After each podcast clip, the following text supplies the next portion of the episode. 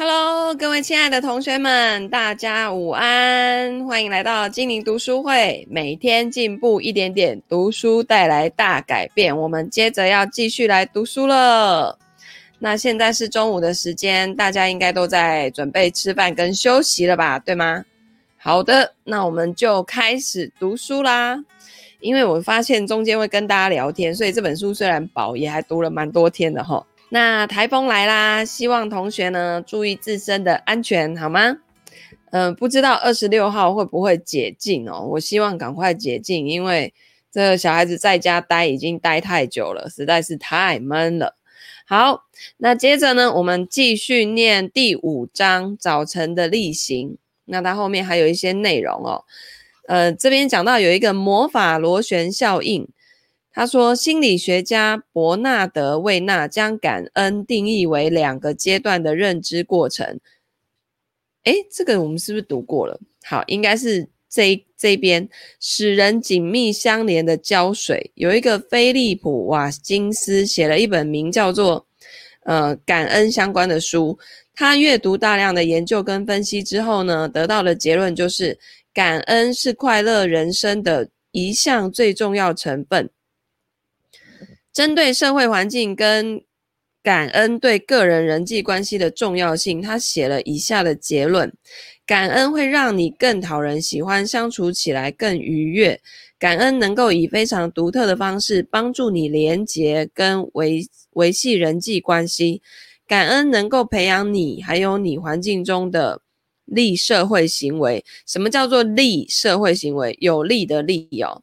广义的来说，它涵括了所有目的是为他人谋福利的行为，其实就是利他行为。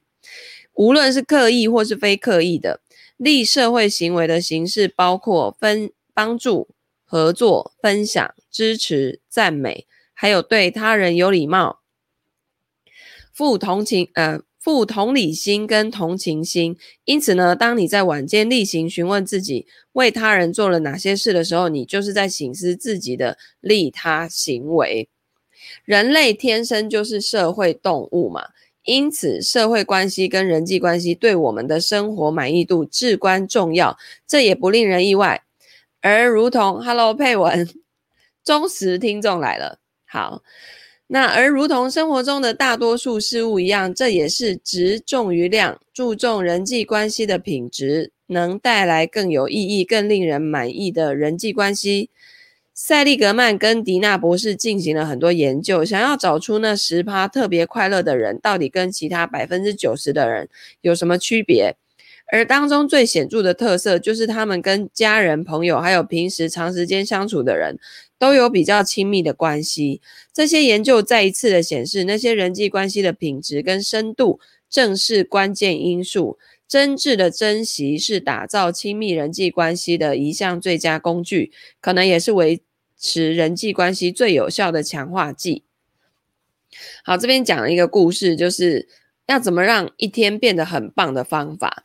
有一个人在建筑工地遇到三个工人，他问了第一个工人说：“你在这里做什么？”工人回答：“我在砌砖。”第二个，接着他又问了第二个工人说：“你在这里做什么？”然后第二个工人说：“我在盖一道墙。”最后呢，他走向第三个工人，问了同样的问题。这个工人抬起头，脸上带着微笑，回答说：“我在盖一座教堂。”所以。就是你要去想象为什么要视觉化你的目标，这是很重要的，好吗？这个小故事呢，告诉我们什么呢？如果你想要成为一个有行动力的人，你要时刻记住三件事情：第一，要对你的目标保持正确的态度，你必须要想象出教堂的样子。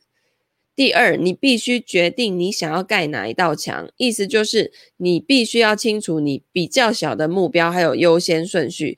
就是大目标出来之后，你要把它拆解、切割成小块小块的目标。然后第三，你必须堆积盖一道墙所需要的砖块。这个就是你在这个部分要做的事情。你专注于你的墙，并且写下你需要堆哪一些砖块，必须采取哪一些小行动。才能达成目标。最后呢，就是这些小决定在造就你的人生的啊、所以他说，来，我们开始来堆砖头吧。听起来都很合理，可是到底要怎么把这一点应用到六分钟日记里面呢？为了帮助你把这些墙跟砖块的概念化成实际行动，你可以运用类似以下的结构啊。我将会做什么小行动？哦，或者是堆砖头，因为我想要感觉什么什么。它这是一个填空题，比如说。我会挪出十分钟继续写我的新书，因为我很期待接下来会发生的事。像写书啊，很多人很多人，他虽然有一身的知识跟专业，可是叫叫他写书真的很痛苦。有写过书的人就知道，这真的非常痛苦。那你光想到一本书，你就会觉得哇，那个一本书都要几万字，我哪写得出来？可是呢，你如果每天写个五百个字。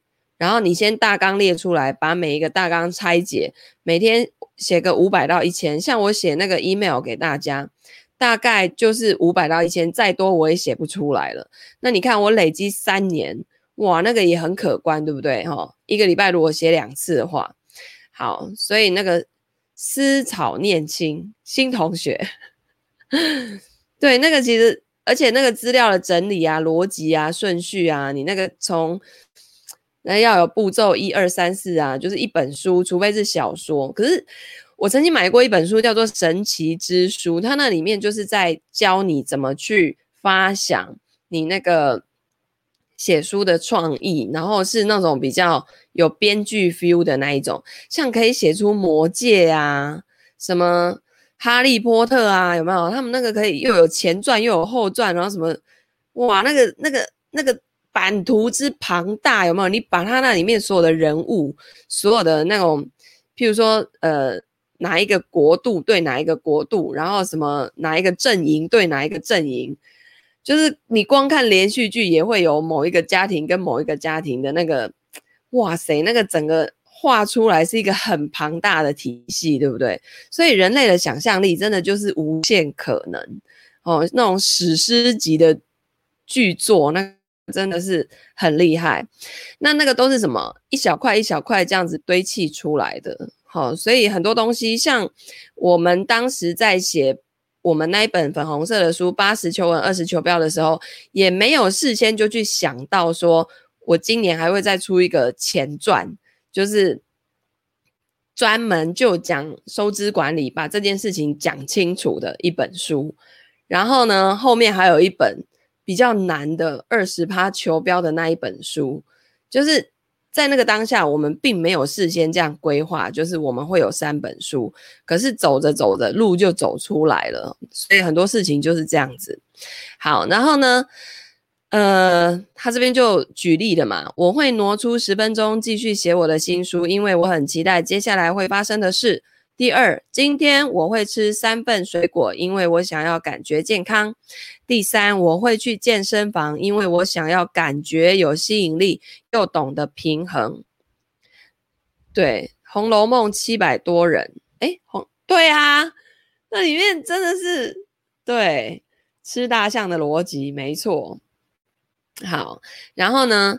第四个，今晚我会去那个派对，因为我想要感觉有社交生活，并且拥有乐趣。第五个，开会的时候我会挺直身体，因为我想要感觉有自信。就是那都是一个小行动，可是呢，你累积长。累积的时间长啊，它就会带给你很深远的影响。我们不要就是看不起那种小行动，实际上它那个有点像是 trigger，就是触发你后面一连串行动的那个起点，那是非常非常重要的哦。这个因为的部分，因为就是后面你一定要带一个原因，为什么哦？我会吃份三份结果。水果，因为我想要健康。因为那这个因为的部分呢，强迫你注意你所设定目标背后的动机、驱策因素。你会多花几秒钟去检查你的目标是否真的跟你的个性产生共鸣，是不是真实反映你所想要的事物。很多的那个目标你写下去，然后你如果一直没有做啊，实际上代表你并没有很想要完成那个目标，你只是想而已，没有真的是。想到骨子里面去的那一种哦，嗯、写下你需要堆哪一些砖块才能够建造起你的墙。你的行动并不用很大，最重要的就是让他们维持在够小的状态，这样你才可以实际执行。就是说哦，你那个习习惯跟行动不要离你原有的方式太远。比如说，比如说今天都还在正常饮食，然后隔天就突然间全部断糖了。全部低糖饮食、生酮饮食，那个那个反差太大了。实际上，你人的意志力就是一种能量。你在靠意志力的时候，消耗到最后啊，通常就是了不起，执行个一个礼拜，你就觉得哦，密豆腐了，很厉害了，就又恢复原状。可是你如果是那种循序渐进、温水煮青蛙式的方法，你没感觉，可是时间到了，你就变成那样了。那这样子，你才。能够真的把这些改变变在你的生活当中，就很像那个 Mandy 讲的原子习惯里面，就是在讲这个。好，微习惯，微小的微，现在不是很流行微解封、微习惯，对不对？哈，就是那个一点点就会让你的生活发生很长远的改变，因为你会持续的把它落实在生活中。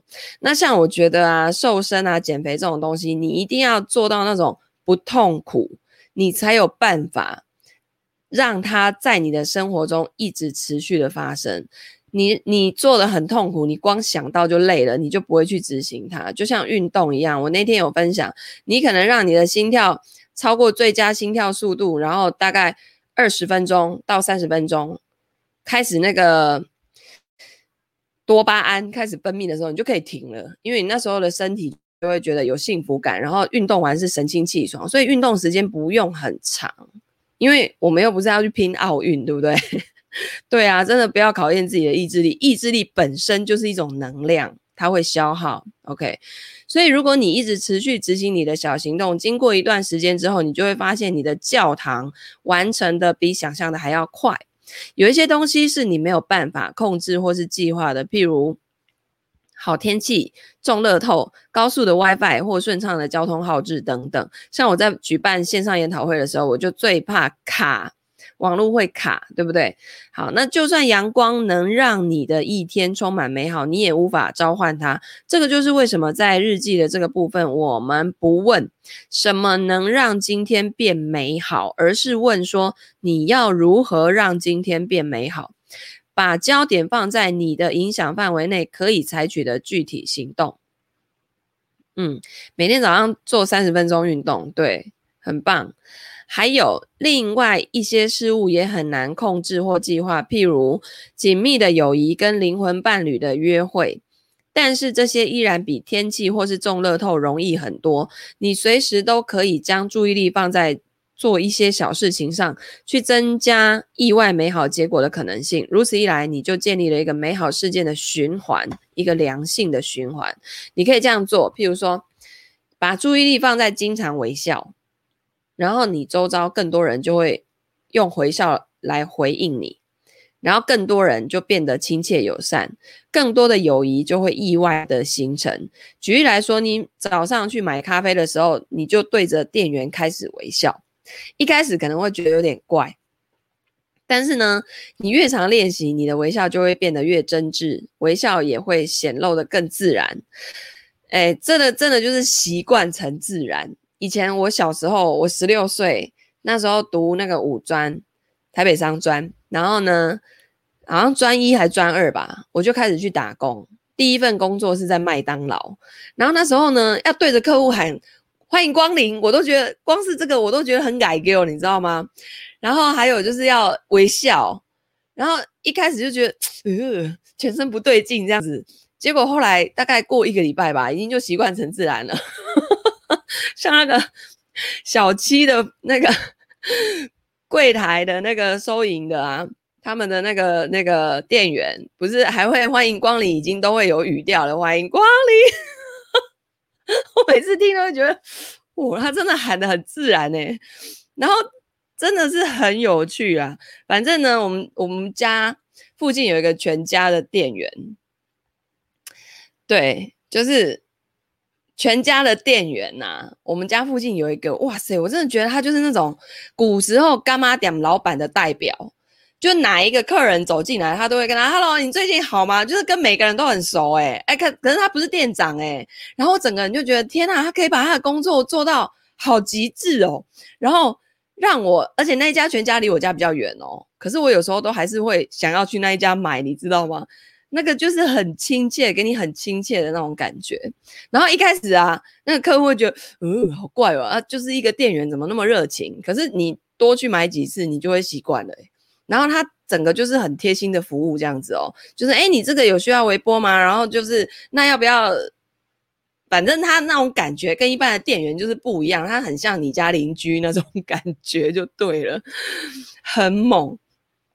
对，刚刚看自己的脸很欠揍，其实那个没有笑。现在的人呢、就全部都是捷运脸，就是你可以仔细观，不过现在戴口罩也观察不出来，就是你可以以前没有戴口罩的时候，我都会。在做捷运的时候，看看每个人的捷运脸，然后大家就是专注的看手机啊，要不然就是望着前方发呆啊，要不然有人就是睡着啊，然后都是面无表情，那个感觉就是啊扑克脸这样子，只要不笑，就像在生气的，每个人都是这样，只要不笑，就像在生气。然后像传人老师啊，他每次盯着那个。电脑荧幕，然后再很仔细的看报告，因为他看的又都是原文的报告，所以他可能就是要很专注，有没有？可能又会加上皱眉头，有没有？然后我儿子飘过去就会说：“爸爸，你在生气吗？” 然后传人老师就会：“啊，我只是没笑，是不是？”好，对，适合住宅型店铺，但不适合商务型跟医院型。没错，商务型就是先生我很忙，你给我快一点，不要再问候我了。对啊，所以那个店员就真的，哎呦，很赞。我觉得他真的把他的工作做得很、很专注于当下，真的。即便他只是一个小小的店员，我都觉得他超伟大。嗯，好，然后再来第二点，就是把注意力放在你的姿势上面，那你就会呢越来越受到异性的注目，因为良好的姿势很性感，出现更多巧合般的约会机会。嗯，如你所见，你真的可以改变命运。当然，像这样的过程不会是线性的，但是长此以往，重点在于你越常做一些朝着目标前进的小行动，那些意外的好事发生在你身上的机会就会增加。那这种连锁反应的原理就是根据复利的效果，这个我们前面有讲过，成功会加速成功，只要达到了一个小成功，就会自动的以指数成长。好，简单的食谱，只要你开始料理，不管怎么样，食物都会好吃。大脑每一秒处理超过四亿位元的资讯，但其中只有两千位元会经过你的意识，所以有百分之九十九点九九九五 的资讯都没有被注意到。大脑的网状活化系统只会提取那一些对你很重要的东西，透过询问自己要如何将眼前这一天变美好，你就已经是迈出了正确第一步了。譬如说，呃，你写下说我要吃健康的食物，搭配大量的蔬菜水果，这个意图的期待跟画面就已经到你的网状活化系统里了。你现实的过滤器当中，就是那个那个网状活化系统，就是你的大脑，它就是你现现实生活中的过滤器。然后呢，你把这样的意图跟画面。放进去之后，它就会开始处理。你的感官会自动聚焦在所有能将你跟该意图连接的机会上。意思就是，你的搜寻雷达会对搜寻范围内所有目标特别敏感。在这种情况下，你已经将雷达设定为对准健康的餐点、蔬菜还有水果。所以，你只要利用网状活化系统的能力，把更多的美好带进生活当中就好。你觉得这是骗人的吗？你直接去试试看就好啦。你最近买下而且经常使用的一项东西是什么？或许是一双鞋。自从买下之后，你是不是就开始注意到很多人都穿一样或类似的鞋？譬如说你自己怀孕，你就会看到满街的孕妇，然后平常都看不到，自己没怀孕的时候都看不到。然后你戴牙套的时候。现在戴口罩也也看不太出来，可是你就会像我以前大学的时候有戴过牙套，然后呢，我就发现怎么满街都是在戴牙套的女生，男生也有这样。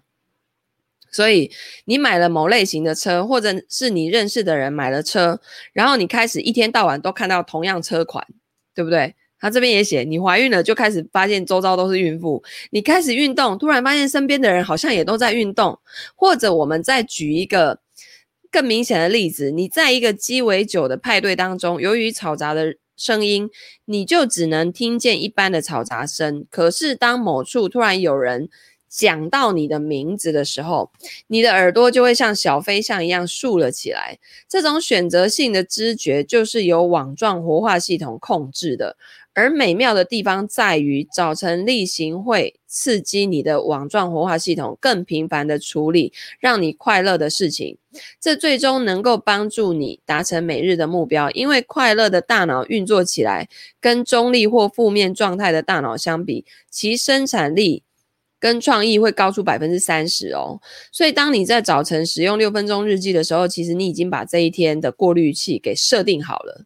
哦，开始让每一天都是美好的日子吧。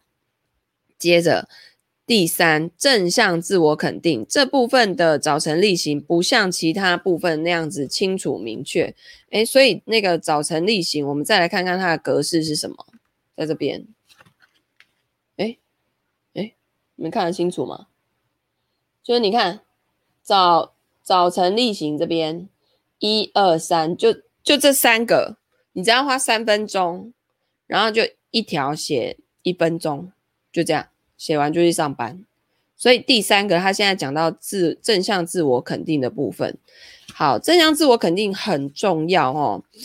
你如果一直骂你的小孩笨啊，什么什么什么什么能力不足啊，这个都做不到啊什么的，哎，他就真的做不到给你看，他就越来越笨给你看。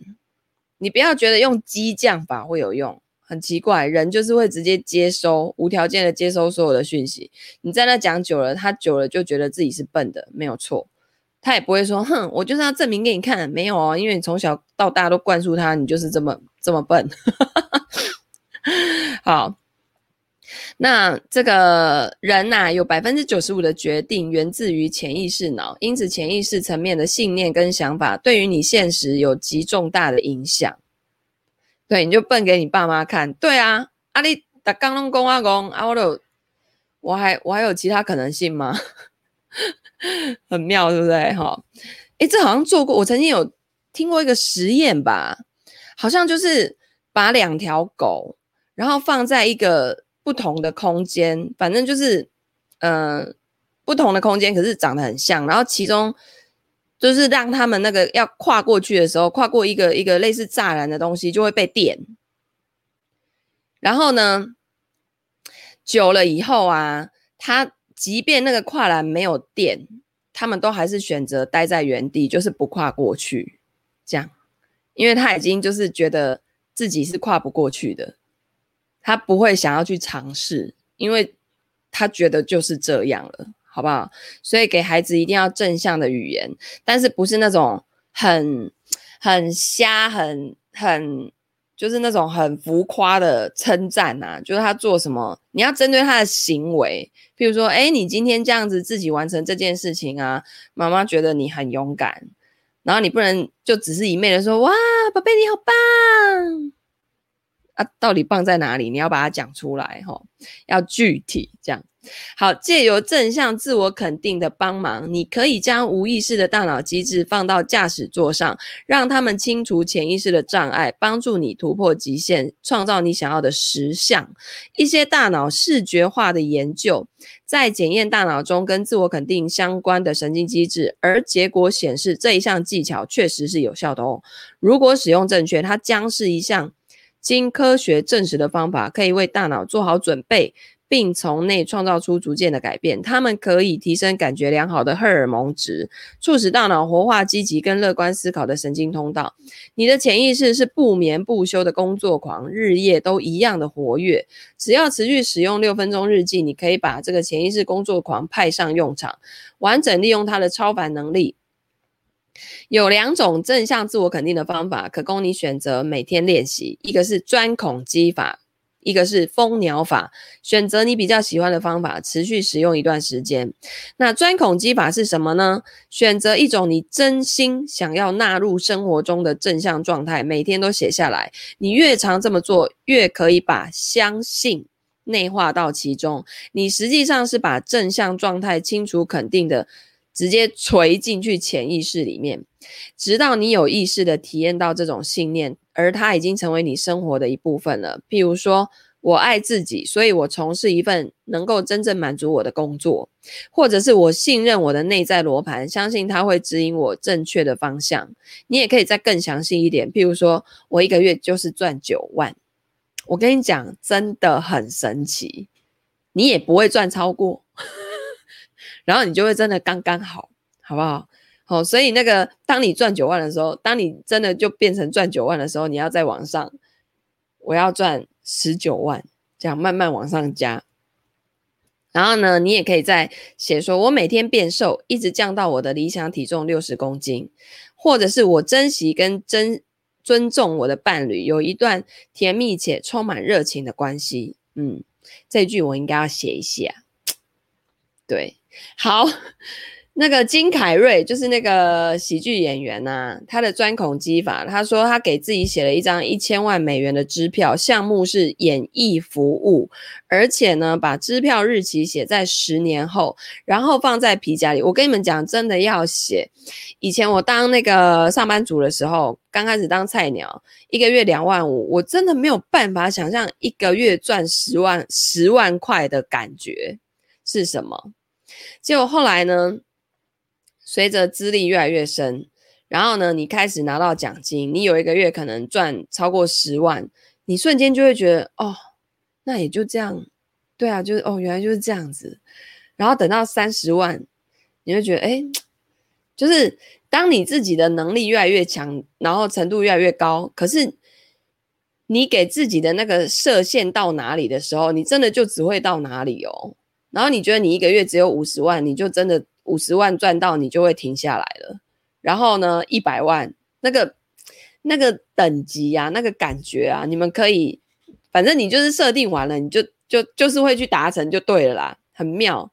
然后呢，他这个金凯瑞呢，他把支票日期写在十年后，放在皮夹里面，然后他也每天都有写下来说。每个人都想要跟我合作，我是一个真的很棒的演员，我有各种很棒的电影酬劳。那个时候的他根本没有工作，也没有从演戏当中去赚到任何一毛钱，他就一直看他的支票，然后继续放在皮夹里面，直到好几年之后才真正从演艺工中演艺工作当中赚到很多钱。诶，可是同学，你们写完之后麻烦要行动，好吧？不是每天盯着支票看。然后在那边自己骗自己说我会我会我会我一定会有，可是你都没有去行动，那怎么可能？你就算老天爷要让你中乐透，麻烦你也要出门去街上买乐透，你要出门呐、啊，你要行动啊，对不对？哦，所以它绝对不是一个特例，这个方法在其他许多人身上证实都非常有效。就像我看那个。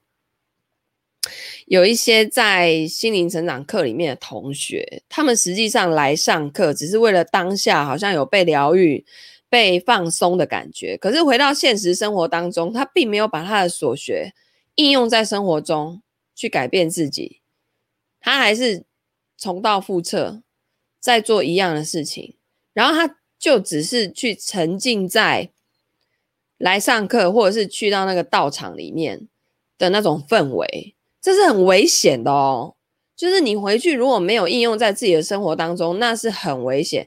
你很容易会为了要有那样的氛围，把自己丢到那样的环境，跟你，你就是只是为了那个叫做一时的逃避现实，你反而会可能就是遇到比较不是正法道场的，或是心术比较不正的老师把你带歪，然后甚至你就会。付出很多的钱财，或是自己的身体都搞坏掉赔上去的那种情况有哦，所以你一定要就是有能力去判断这个老师教的是正确的，并且要落实在自己的生活当中，然后去观察有没有什么改变，然后随时为自己的小课小成功感到开心，这样好，所以不要变成说。逃避的一种方式，我看到很多人真的是这样，甚至有些人呢，他是觉得有报课程都波比，这样书有买，智慧就会开，但是没有读，千万不要这样子哦，好不好？好，好，所以这个方法呢，在其他许多人身上都证实非常有效。这些成功人士包括什么？拳王阿里、李小龙、拿破仑希尔、阿诺斯瓦辛格、欧普拉、Tim Tim Ferriss、路易斯黑、那个路易斯赫、安东尼罗宾、女神卡卡。老虎伍兹、Will Will Smith 都有。再来就是蜂鸟法这个方法当中呢，你的正向自我肯定要根据你当时的感觉，或是你当天的计划，意思就是你每天都要重新决定这个自我肯定句。譬如说，你最近可能有一场演讲，那你就可以写下：我有能力，口才好，我将会透过发表一次很棒的演讲，向观众们展现这一点。如果你当时正在做一个新的专案，你可以写说：“我认为工作中遇到的每个问题都是伪装过的机会。”诶，这句话蛮有智慧的。你的潜意识不会用言语表达，而是用情绪。因此呢，判断这个正向自我肯定的品质指标，就是你写下它的时候有什么感觉。拿正确的问题询问自己，确定自己真的感觉到写下的东西了。一，你感觉更糟了吗？你的潜意识可能不相信你的正向自我肯定，你决定要做的事情，可能比你实际上能达成的还多。第二，你相信自己写的东西吗？你有感觉更好，而且跃跃欲试了吗？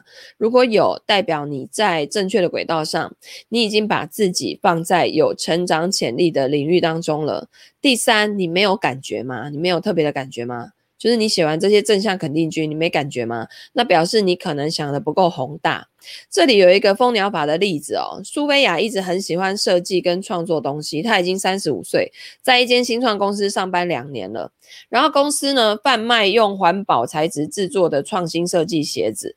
她跟其他十位同事同属于设计部，而年底的时候，有其中一位要将被指派为设计部的主管。他真的真的很想要。担任新职务，就是他很想要当主管。那这些可能就是他每天的正向自我肯定。第一个，我今年要接下执行执行长的位置，因为我爱这一份工作，而且我对自己的能力非常有信心。第二，我决定今年要成为设计部的主管，因为我完全符合这份工作的资格，而且设计酷炫的鞋子令我满足。三，我很满足于卖漂亮又环保的鞋子给民众。我会看看事情将怎么发展。好，这个你的正向自我肯定确实是积极正面的，这一点很重要。假设你写“我再也不吃巧克力”，大脑会怎么处理这个句子呢？他会开始想巧克力，他不会用否定的方式去思考。这个经典的例子就是很多人问过的，不管你怎么做，不要你你现在不要去想粉红色的大象，不要去想粉红色的大象。我们最后脑子里面会出现的是什么？粉红色的大象，对吧？所以呢，负面陈述句或是否定句在这边都不要用，因为你的潜意识没办法处理它们。还有一件同样重要的事情，就是在正向自我肯定的时候，要尽可能详细，然后是针对自己的。笼统的陈述句，像是我爱自己，或是我有自信，效果都不及根据你个人生活描述出的句子。比如说，我情绪很稳定，就算遇到压力很大的情况，也可以保持冷冷静。建议你做每天的正向自我肯定的时候，用主动语态开始造句，像是我是，巴拉巴拉巴拉，我能控制，巴拉巴拉巴拉，我有，巴拉巴拉巴好。因为如果你这样造句，潜意识就可以直接处理你的目标了。OK，所以如果你一直写我不要变胖，潜意识只会处理变胖。火灾逃生说不要搭电梯，结果还是搭电梯。真的吗？我觉我 真的哦，所以大家还是搭电梯哦。嗯。我没有遇过，我这辈子也不想遇到，好不好？所以我觉得，我如果遇到，我应该是会走逃生梯啊，因为，对啊，因为通常逃生是往下嘛，跑到一楼，除非你在地下室，你才会往上爬。那大家想要搭电梯的原因，是因为怕爬楼梯吗？会累是不是？我不懂欸。好的，真的哦，消防员分享的哦，哈。就是还是好整以暇的慢慢搭电梯走，这样子也是蛮可爱的哈。好，那。接下来呢，第六章我们要进入这个晚间。他现在把那个白天的讲完了哈，然后第六章就进入晚间的例行了。怎么样自省，并且为隔天充饱电力？真的没有什么比得上一夜好眠。你知道早上起床的时候彻底恢复精神跟活力的感觉吗？如果你持续做晚间例行，那种感觉就会变成一种规则，而非期待。到六十岁的时候，你的人生约莫有二十年是花在睡觉上，就大概三分之一的时间在睡觉嘛，不用多说，你应该给予睡眠应得的关注。所以，当你 上床睡觉的时候，所有的负面内在对话跟不舒服的思绪都要清掉。晚间例行会确保你的思绪围绕在如何改善，还有什么进展得很顺利，所以最好是在当天的最后一刻写。借由盘点你的小成功，就能确保你在放松的状态下入眠，得到一夜充足的休息。六分钟日记呢，就像钥匙，能在早晨打开你的一天，然后晚上的时候再把它上锁。你睡前通常会做什么呢？来，同学，你们睡前会做什么？根据一份。根据一份来自三十个不同国家、约四万九千个手机拥有者的消费者行为研究，有百分之六十二在就寝前最后五分钟的人都在看他们的手机。那你也很可能是使用这类型电子装置的其中一员。哈，许多研究都显示这种行为是很不健康的。为什么呢？长期来看，睡眠的质跟量都会大幅降低。电子装置散发的那个蓝光，会给大脑错误的讯息，让人家变得清醒。所以，就算你的手机调低亮度，那一些光也足以阻止大脑分泌褪黑激素。褪黑激素是一种以前那个古时候，只要太阳下山啊，大脑就开始那个分泌这种荷尔蒙。然后这种荷尔蒙呢，是会让人家想放松、想休息的荷尔蒙。可是现在我们因为灯啊，然后手机啊这些东西太泛滥了，导致呢你的眼睛一直接受这些光，然后你的大脑就一直以为现在还是天亮，现在还是天亮，所以它就不会分泌褪黑激素，然后身体就无法放松，就不会想要。真的想要日出而作，日落而息那种感觉哦。那六分钟日记呢？它不是装在电子装置里面，所以这是第一步，让你迈向优质睡眠跟更健康的自己。它是纸本的嘛？好，所以呢，它晚上的时候就会要你写第一个，我今天做的好事，然后第二个呢，我要如何改善？比如说今天有一件事情是你觉得可以做得更好的。然后再来第三个，我今天经历的美好事物跟幸福时刻哦，所以呢，我们接下来那个啊，明天早上我要我我要在高科大讲课，所以中午呢，他那个。下课的时间有可能会超过十二点，所以明天暂停一天。那我们下礼拜呢，就开始来读那个第六章的晚间例行啦。因为今天时间已经差不多了，然后接着呢，第七章是六个小诀窍，读完这本书就读完了耶，太开心啦！接着我们就要来读那个韭菜的自我修养了哈，跟投资有关的。OK，好的，同学，希望今天的分享呢。